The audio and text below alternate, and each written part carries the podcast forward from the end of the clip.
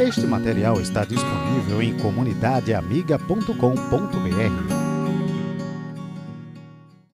Então, mais uma vez eu convido você a olhar agora para as Escrituras, focar sua atenção para a palavra de Deus, na carta do apóstolo Paulo à igreja em Filipos, né, aos filipenses, e dessa vez vamos caminhar do capítulo 3 até o é, do capítulo 3, versículo 12, até o capítulo 4, versículo 1.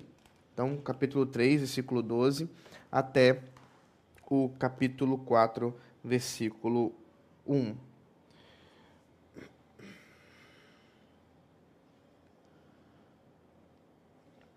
Peço que você abra, portanto, a palavra do Senhor, para que a gente possa caminhar na leitura da palavra, que diz assim: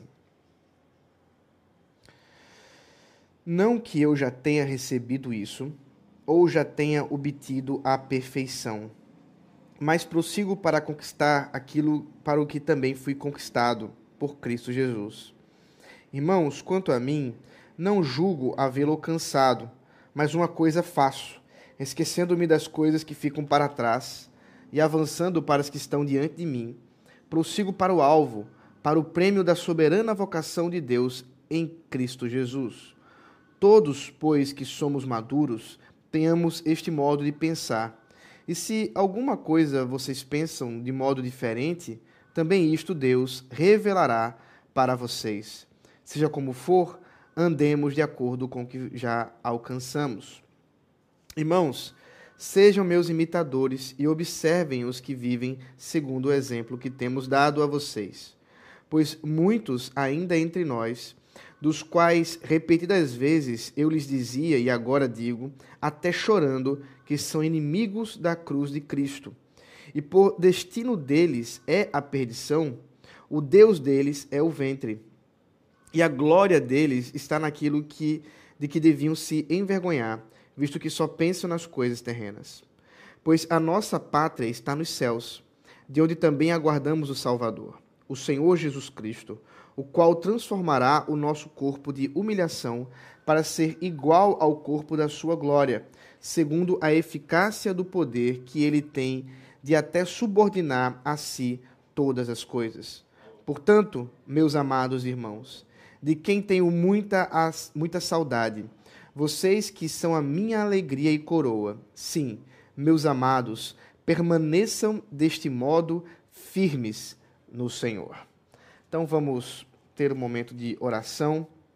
Peço que você se coloque agora diante do Senhor, suplicando pela sua alma, suplicando pela, pelo revigoramento espiritual do seu ser. Ó Deus maravilhoso, Senhor bendito, nós suplicamos, ó Pai. Suplicamos a Ti, Deus, que restaures o nosso espírito, refrigeres a nossa alma, restabeleça, Senhor, nosso coração. Restaura, ó Deus, a nossa esperança e fé em Ti, ó Pai. Que durante todo esse processo que temos vivido, saibamos, ó Pai, que a tua palavra não falha e que ao sermos alimentados por ti, Senhor, podemos revigorados uh, vivenciar, viver neste dia que o Senhor nos dá. Por isso, Pai, eu rogo que a tua palavra seja de alimento para nós nesta manhã. Alimento firme, sólido, que nos dá, Senhor, a firmeza de fé. Para a tua glória, em nome de Jesus Cristo. Amém. Muito bem, meus irmãos. O capítulo 3, como o reverendo Rodrigo já pontuou, ele inicia essa sessão da carta eh, aos Filipenses mais doutrinária. É uma, uma sessão onde o apóstolo Paulo cuida de tratar de algumas questões mais pormenorizadas a respeito da doutrina, em especial por causa de certos inimigos, pessoas que tenham, já tinham se levantado com falsos ensinos contra a igreja de Jesus Cristo e que o apóstolo Paulo, portanto, deseja uh, confrontar, deseja uh, demonstrar o problema desses grupos. No versículo 1 ao versículo 11, ele mostra de maneira muito cuidadosa a justificação pela fé, que em outras cartas ele vai trabalhar de maneira muito mais abrangente, muito mais pormenorizada. Aqui ele vai apenas no ponto eh, mais problemático com relação aos judaizantes, aquele grupo de judeus e até mesmo de cristãos judeus que propunham que para alguém ser um cristão tinha de primeiro obedecer à lei de Moisés. Então, primeiro tinha que ser circuncidado, tinha que guardar as dietas é, é, da lei do Senhor, tinha que a, a, guardar o dia sábado, uh, uma, não só esse, o dia sábado, mas os sábados. Uh, então, ele precisava ter uma série de, de, de, de observações antes de se render ao Senhor Jesus Cristo. E com respeito a isso, e especialmente aos gentios, o apóstolo Paulo é extremamente contrário, extremamente contrário. Ele vai deixar muito claro que todos esses são inimigos da cruz. Agora ele vai falar isso no, a partir do capítulo do versículo 12. Então nós vamos observar que ele já estabeleceu as diretrizes doutrinárias, do versículo 1 ao versículo 11, onde deixa muito claro que a justificação não pode ser por outro meio senão pela fé. Porque se tinha alguém que poderia se orgulhar por uma justificação de obras, uma justificação é, a, a partir de uma dignidade genética ou de uma dignidade por pertencer a uma linhagem de Israel era o apóstolo Paulo. Ele vai falar que foi circuncidado, é, hebreu de hebreus, é, da tribo de Benjamim, guardava a lei, a lei como um fariseu, portanto extremamente zeloso, foi perseguidor da igreja, portanto irrepreensível na lei. Ora, ele não precisaria de Cristo, mas ele vai mostrar que tudo isso é lixo. Tudo isso ele considera como um refúgio, como alguma coisa que não tem valor algum diante da justiça de Cristo. Portanto, a partir do versículo 12, ele vai demonstrar como é que essa doutrina se mostra na prática da vida dele e como ela deve servir como um exemplo também para os outros é, seguidores de Jesus Cristo, para a igreja em especial aqui, a igreja é, de Filipos. O versículo 12, portanto, retoma, conecta essa questão da salvação e observa que ele mesmo tem consciência de que ainda está nesse processo da salvação em Jesus Cristo. É interessante nós observarmos que a salvação ela tem estágios em nossa vida. É, apesar de nós cremos piamente que o próprio Deus já o próprio Deus já elegeu antes da fundação do mundo aqueles que ele escolheu para amar, aqueles que ele escolheu para salvar, há um caminho pelo qual ele designou para que essas pessoas uh, se experienciem a salvação. Elas são chamadas pelo Evangelho, pela pregação do Evangelho, elas são convertidas pela operação do Espírito Santo, nascendo de novo, elas se arrependem, elas têm fé, elas creem e se arrependem, e elas agora passam a um processo de santificação, de depuração para a sua salvação. E o apóstolo Paulo, portanto, ele, apesar de já ter dito que ele está em Cristo na morte, assim como está em Cristo na sua ressurreição, ele diz: Olha, não que eu já esteja nessa ressurreição, não que eu já esteja nessa perfeição, não que eu já tenha alcançado a completitude da salvação, mas eu estou prosseguindo para conquistar a minha salvação. E aqui nós temos uma curiosa é, é, brincadeira de palavras que ele faz, do versículo 12 ainda, dizendo: Olha, prossigo para conquistar aquilo que também fui conquistado por Cristo Jesus. Então, olha só, ele está dizendo de alguma coisa que ele faz como sujeito ativo, prossegue para conquistar, mas o que ele está para conquistar, ele diz: já fui conquistado. Quer dizer, o Senhor Jesus Cristo já conquistou para mim redenção e eu prossigo para conquistá-la. Aqui nós encontramos essa beleza doutrinária entre a redenção em Cristo Jesus, as obras de Cristo Jesus para nossa salvação e, ao mesmo tempo, a nossa perseverança, a nossa obra diante dessa obra da redenção. Tá, e isso é uma questão que, inclusive, gera certas dúvidas em muitos irmãos, quando nós entendemos a doutrina da soberania de Deus na salvação, da, da obra suficiente de Jesus Cristo na salvação, muitos se perguntam, mas então não precisa fazer mais nada Depende do que você quer dizer com isso.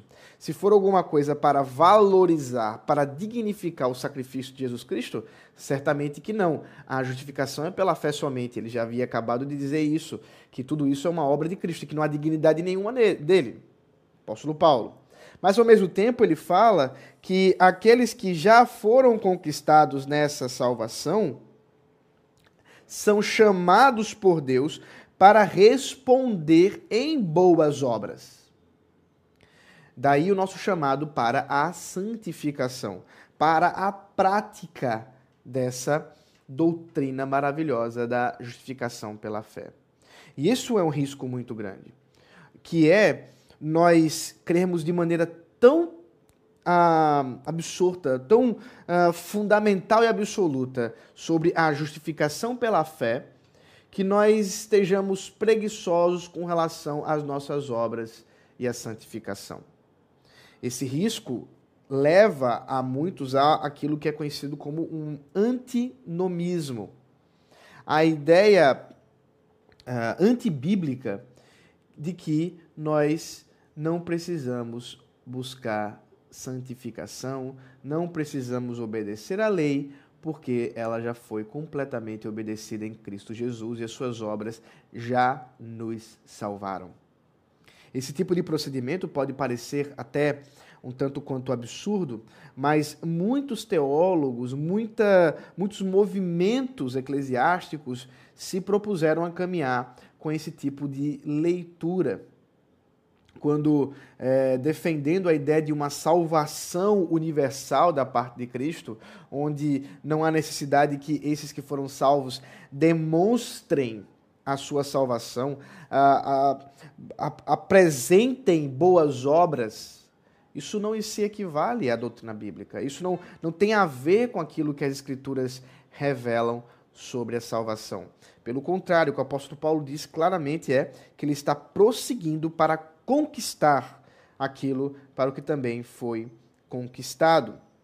Ora, o próprio Senhor Jesus Cristo já o conquistou para a salvação e ele busca conquistar a sua própria salvação. Um equilíbrio entre a soberania de Deus na salvação, essa salvação monergística, como nós falamos teologicamente, a, a ideia de que somente Deus é quem salva, a salvação pertence somente a Deus, como dizem Jonas, mas ao mesmo tempo, um chamado para as boas obras, um chamado para a santificação, um chamado real para uma vida prática nessa doutrina da salvação.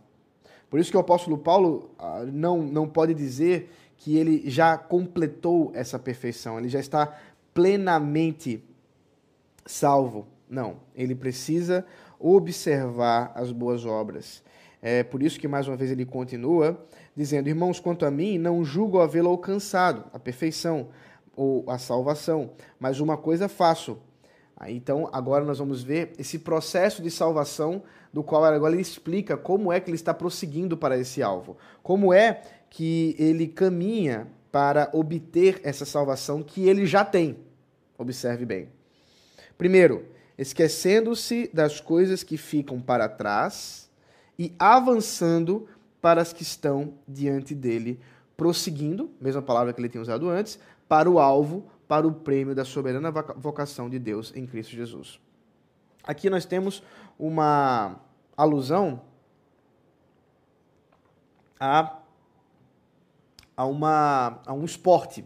Né? Aqui pode ser, por exemplo, o esporte é, de tiro ao alvo, por exemplo, de arco e flecha, onde a flecha, uma vez é, é, direcionada, deseja, por parte daquele que a atira, que ela alcance o alvo, que ela vá até o alvo. Talvez podemos pensar também num corredor que está correndo e, e, o seu grande alvo é chegar e encontrar aquele prêmio que ele espera alcançar da vitória daquela corrida. O apóstolo Paulo, portanto, está dizendo que aqueles que se colocam para isso, eles precisam esquecer das outras coisas que para trás ficaram. Alguém que está prestes a atirar num alvo, ele precisa limpar sua mente das preocupações, ele precisa tirar da sua mente as coisas do passado e pensar simplesmente no alvo que ele deseja alcançar. Alguém que está correndo precisa ter a sua mente preparada para conseguir bravamente alcançar ah, o prêmio que ele está disposto a vencer.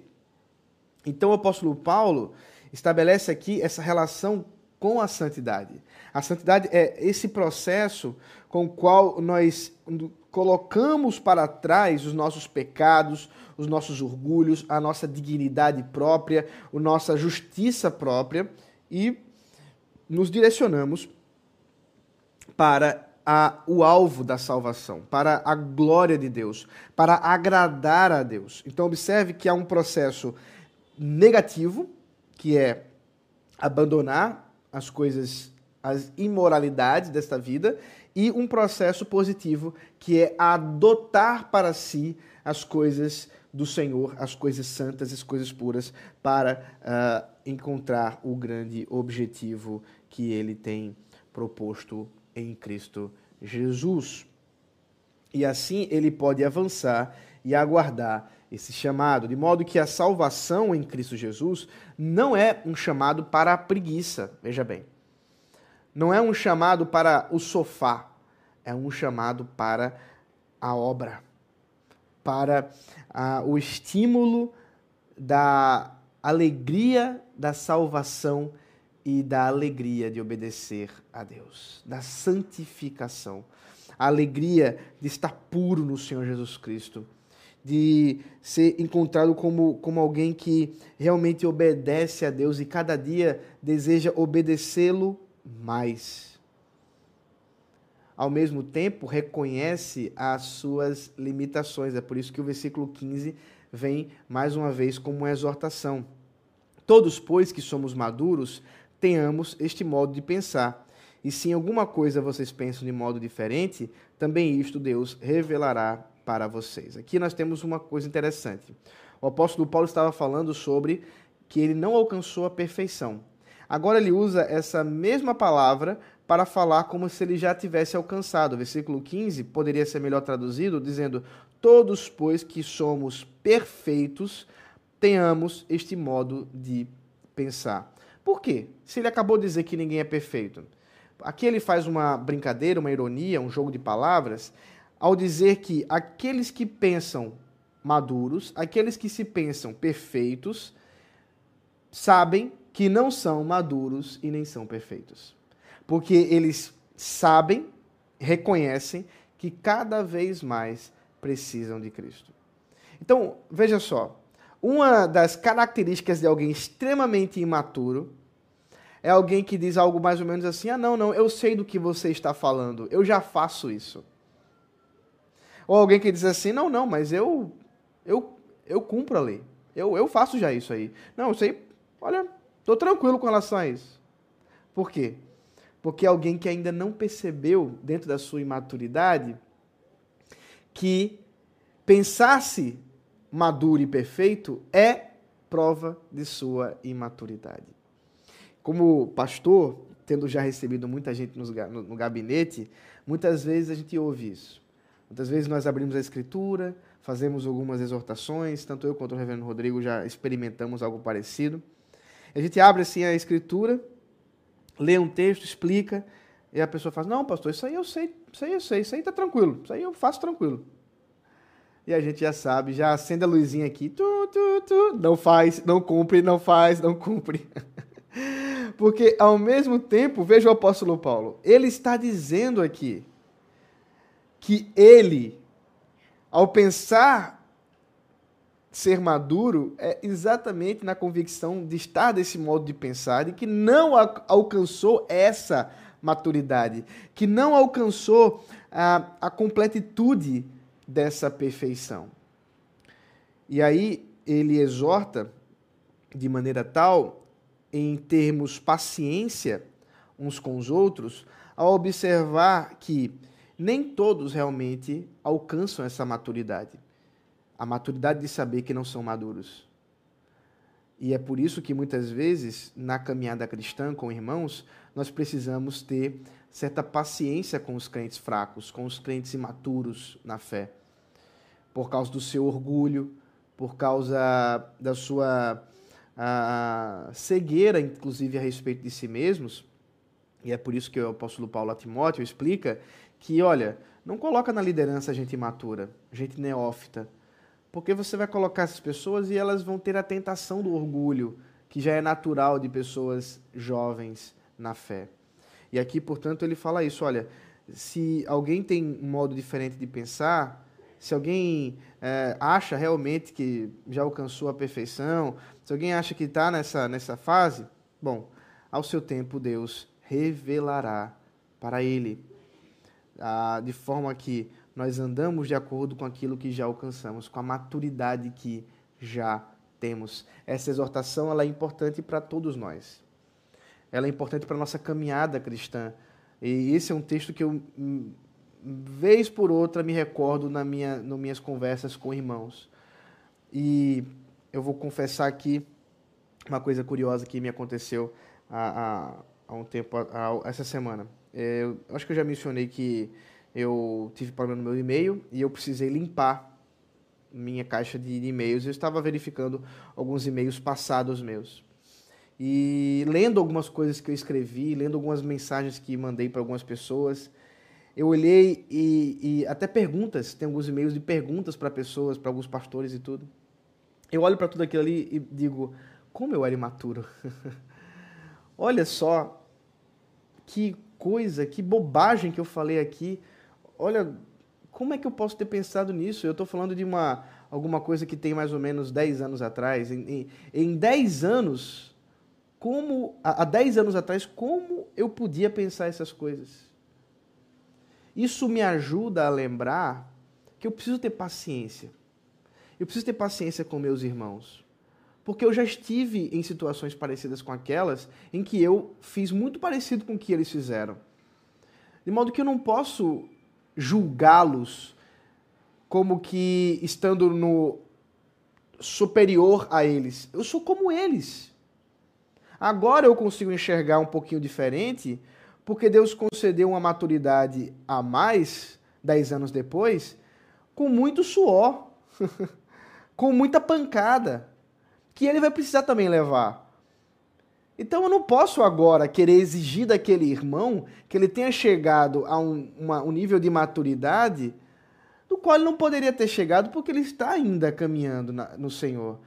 Então eu preciso ter paciência de que todos nós estamos andando de acordo com aquilo que já alcançamos, que o Senhor mesmo já concedeu a nós que alcancemos.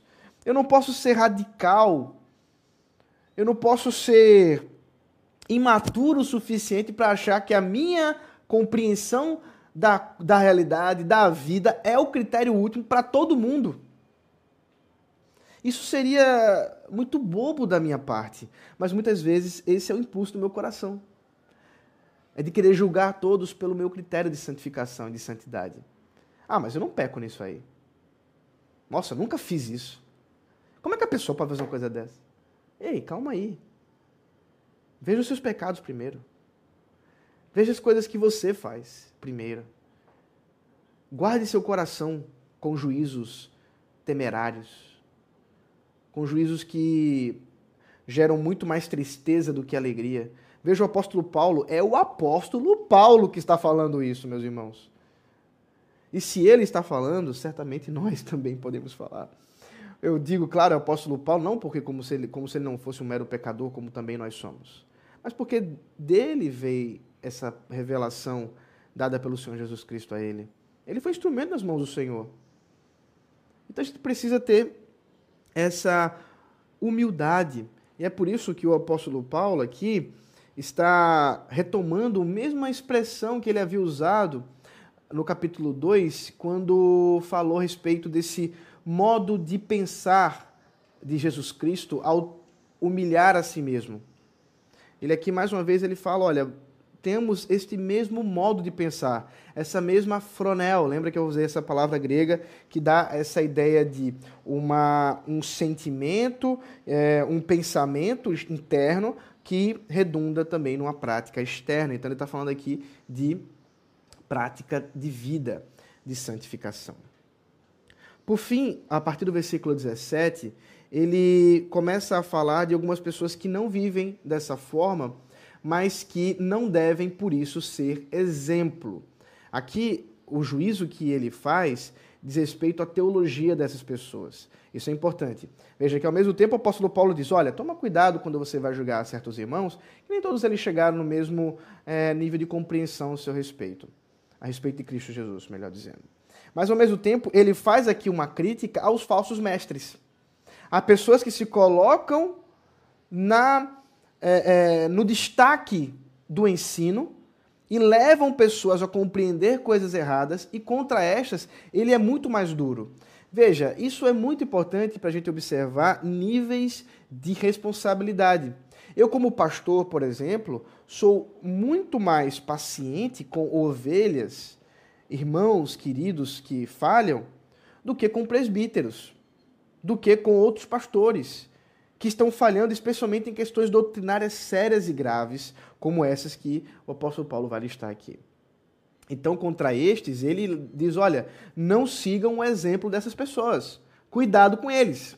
Veja o versículo 17. Irmãos, sejam meus imitadores. Aqui não, não tem nenhum orgulho da parte do apóstolo Paulo. O único ponto dele é: sejam meus imitadores em saber que vocês não são dignos de ser chamados perfeitos. Esse é o ponto. Sigam esse exemplo que eu tenho dado.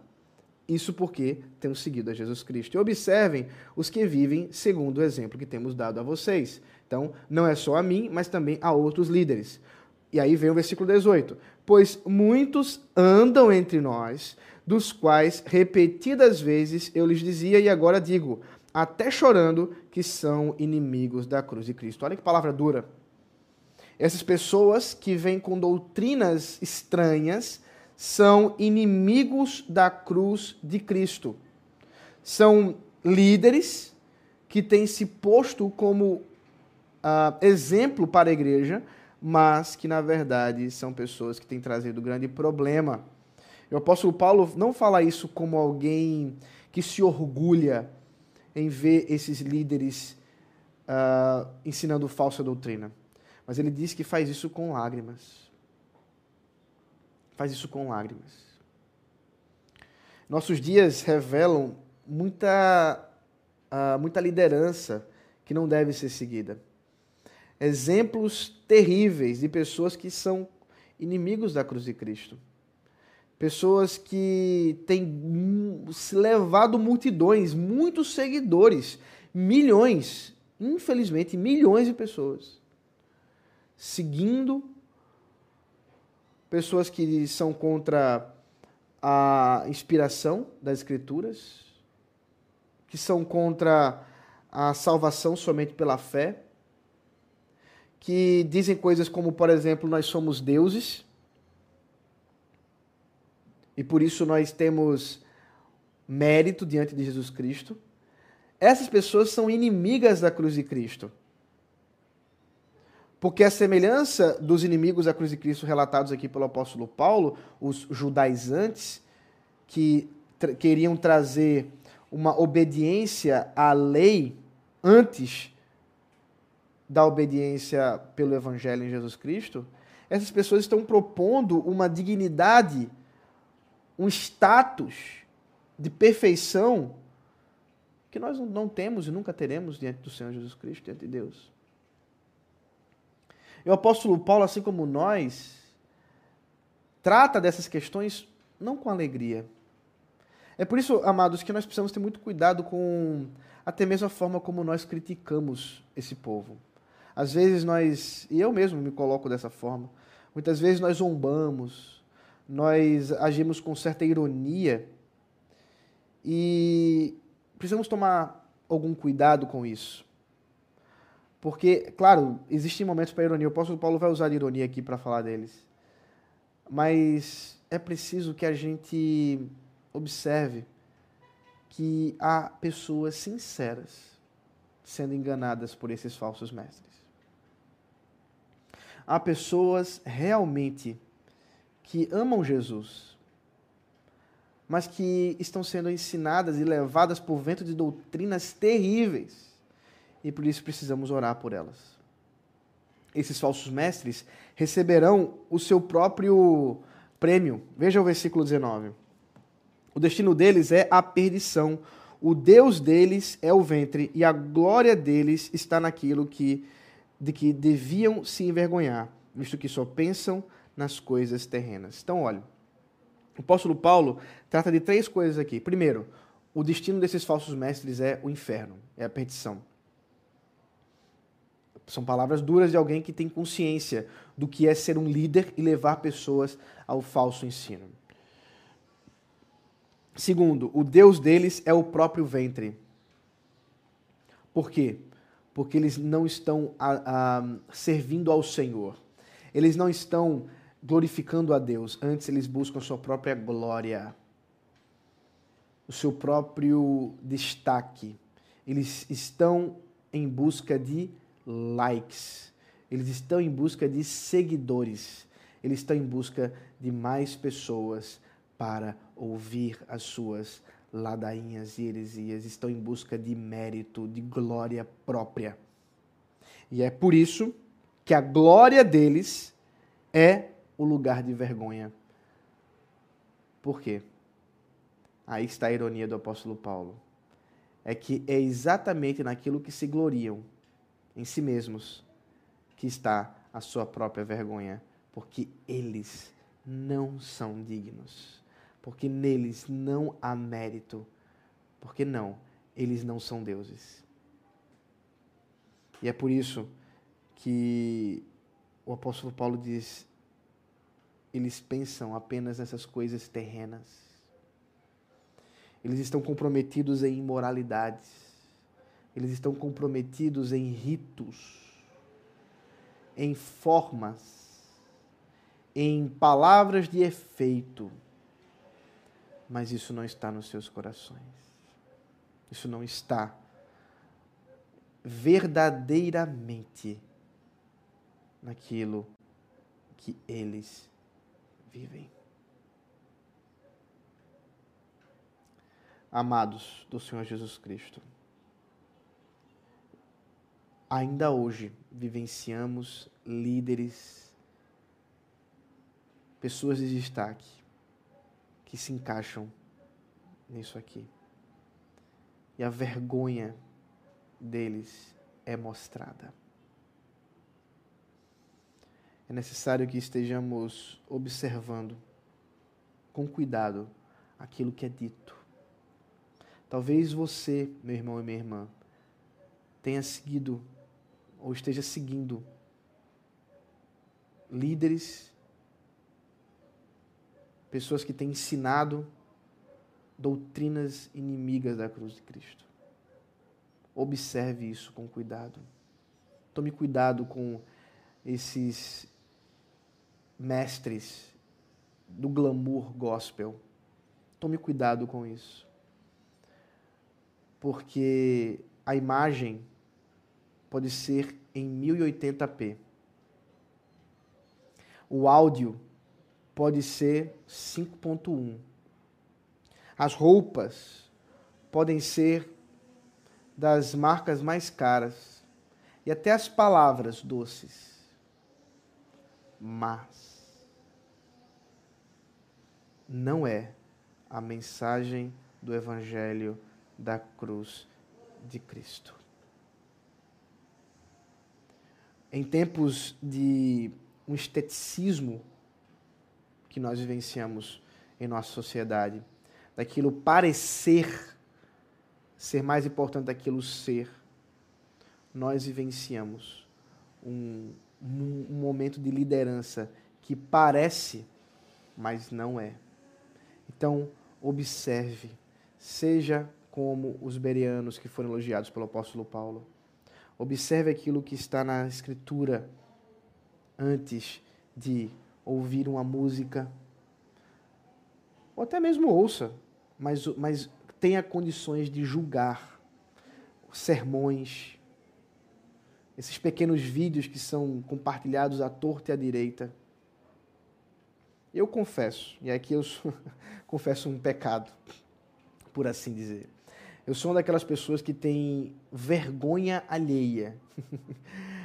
eu sou daqueles que assiste, que começa assistindo certas, certos vídeos, certos programas, e quando eu começo a ver que aquela pessoa está falando nada a ver, eu não consigo mais assistir. Me dá uma angústia tão grande no meu coração, porque eu fico com vergonha por ela. Fico com vergonha por aquela pessoa do que ela está falando. E eu confesso que muitas vezes eu nem assisto essas, esses grandes pregadores aí que, que estão na mídia, porque realmente não, meu corpo não aguenta e isso é alguma coisa que me deixa muito triste, muito entristecido. Quantas pessoas, eu tenho familiares muitas vezes que, que seguem esses líderes, e por mais que a gente fale, não, não ouça isso, não veja isso. Olhe o problema. Às vezes é difícil para as pessoas, mas aí eu tenho que lembrar do versículo 15 e 16. Que Deus, a seu tempo, a todos revelará eu tenho que ter paciência. Eu tenho que ter paciência. Por fim, o apóstolo Paulo nos lembra que não somos deste mundo, que não somos desta pátria, mas somos da pátria celestial. Por isso nós não ficamos olhando para baixo, as coisas terrenas, mas olhando para cima. Nossa pátria é celeste, está nos céus, e é de lá que vem o nosso Salvador, e é de lá que ele vem para transformar o nosso corpo de humilhação para ser o corpo de glória igual ao dele, onde isso acontecerá na ressurreição. Esse poder que ele demonstra é, em subordinar para si todas as coisas, em refazer para si todas as coisas, em redimir para si todas as coisas, ele vai demonstrar, demonstrar de maneira última, quando ele vier na sua glória, para que nós então agora vivamos em fisicamente, em corpo, nessa pátria celestial que nós já habitamos espiritualmente. Portanto, essa é a alegria do apóstolo Paulo, ele termina no versículo 1 do capítulo 4 dizendo isso. Portanto, meus amados irmãos, de quem tenho muita saudade, vocês que são a minha alegria e coroa, sim, meus amados, permaneçam deste modo firmes no Senhor. O apóstolo Paulo tem alegria em saber que a igreja permanece nesse caminho. Essa é a alegria de qualquer líder. A alegria de, do, de um líder verdadeiro não é simplesmente uma igreja cheia. A alegria de um líder verdadeiro não é grandes contribuições financeiras arrecadadas no ofertório. A alegria de um líder verdadeiro não é uma, uma, uma boa estrutura física. A alegria de um líder verdadeiro é saber que aqueles que estão caminhando com ele, aqueles que o Senhor designou para ser pastoreados por ele, sejam muitos, sejam poucos, estão fazendo isso para a glória de Deus, estão caminhando no Evangelho. Essa é a alegria do líder verdadeiro, essa é a alegria do apóstolo Paulo. Ele fala das saudades que tem daqueles amados irmãos. E nós podemos, tanto eu quanto o reverendo Rodrigo, podemos é, dizer aquilo que temos dito em particular, das saudades que temos dos irmãos, das saudades que temos de encontrar com os irmãos, de poder dividir com os irmãos as nossas situações de alegria e de tristeza. E também poder ver a experiência que os irmãos têm tido no caminho do Evangelho, no alvo que estamos seguindo para esse prêmio da nossa vocação, a salvação final, a ressurreição final, a glorificação final em Cristo Jesus. Amados, Esse é o nosso chamado de prática doutrinária. O apóstolo Paulo não nos chama apenas a um assentimento intelectual doutrinário, mas nos chama a viver aquilo que cremos, a busca de uma santificação, a um comprometimento com as boas obras do Senhor. Que essas palavras tenham encorajado os irmãos nesta manhã para obedecer a Deus, para ser santos ao Senhor. E se você tem tido dúvidas sobre como proceder em santificação a Deus, se talvez você tenha é, recebido tentações das mais variadas, eu quero encorajar você, obedeça ao Senhor radicalmente. Não caia na tentação. Fuja. Resista. Caminhe para o alvo, deixando as coisas que para trás ficam, esquecendo do pecado, que foi tudo perdoado em Cristo Jesus, mas olhando para a frente, onde está o nosso autor e consumador da fé, nosso Senhor Jesus Cristo. Que Deus abençoe vocês, que essa palavra do Senhor tenha alimentado o seu coração.